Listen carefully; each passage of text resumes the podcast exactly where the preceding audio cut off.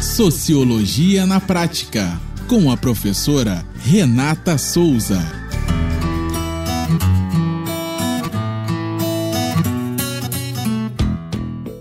Olá, pessoas. Eu sou a professora Renata Souza e esse é mais um podcast do Sociologia na Prática. A nossa reflexão sociológica de hoje dá continuidade ao selo editorial Sociologia na Prática. O selo tem por objetivo incentivar outras mulheres a se empoderarem na escrita ou escreverem para se empoderar. Também escrever sobre o mundo a partir de suas perspectivas, suas dores e principalmente questionar o status quo através das palavras. A nossa convidada de hoje é Michelle Posmoser. Michelle Posmoser é doutoranda em Sociologia Política na UENF, mestre em Ciências Sociais pela Universidade Federal do Espírito Santo e graduada em Comunicação Social com habilitação em Jornalismo pela Universidade Federal do Espírito Santo. Vidas negras importam. Eu sou Michele Posmoser, para nunca esquecermos que houve escravidão.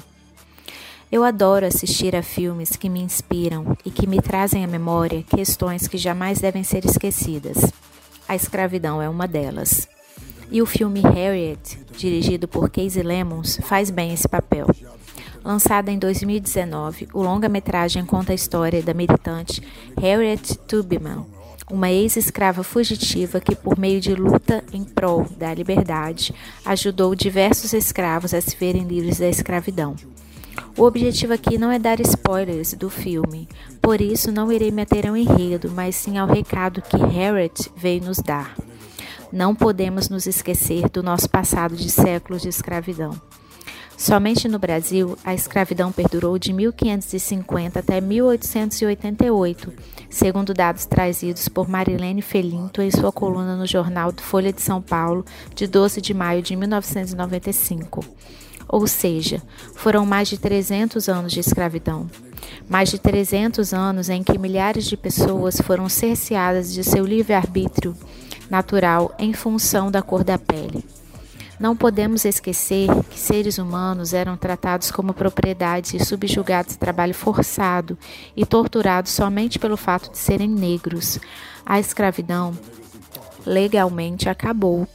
No entanto, os resquícios desse passado tenebroso ainda estão aí para nos provar que esse capítulo da história não deve ser apagado. Dados do Atlas da Violência 2020 mostram que os casos de homicídio contra pessoas negras aumentaram 11,5% em 10 anos. Uma reportagem feita pela BBC Brasil, de 25 de junho de 2020, apontou que a taxa de analfabetismo funcional entre as pessoas de 15 anos ou mais, ou seja, entre aqueles que não sabem ler nem escrever, é de 9,1% para negros e de 3,9% para os brancos. Esses são só alguns exemplos do abismo social que separa negros e brancos, decorrentes da herança escravocrata. Sem contar as 615 denúncias de discriminação racial que foram recebidas pelo Disque Direitos Humanos, Disque 100, em 2018, estatística divulgada pelo próprio Ministério da Mulher, da Família e dos Direitos Humanos. Não podemos esquecer do assassinato de George Floyd, que deu início ao movimento Black Lives Matter. Vidas Negras Importam, que reverberam hoje no Brasil nos brutais casos de assassinato de jovens negros vítimas do racismo. Por isso, não caia nesse papo de modinha ou racismo reverso, argumentos que muitos têm utilizado para invalidar movimentos e políticas antirracistas. Vidas negras importam sim, porque existe uma dívida deixada por gerações que ainda não foi paga. O passado está aí para nos lembrar.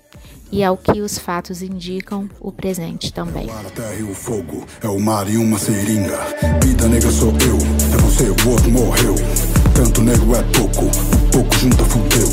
Vida negra são facas, vida negra são macas, vivendo entre as aspas. Vida negras feridas, nego ainda vive de raspas. Saúde negra é fraca, vida negra são fortes, a gente cria uma capa.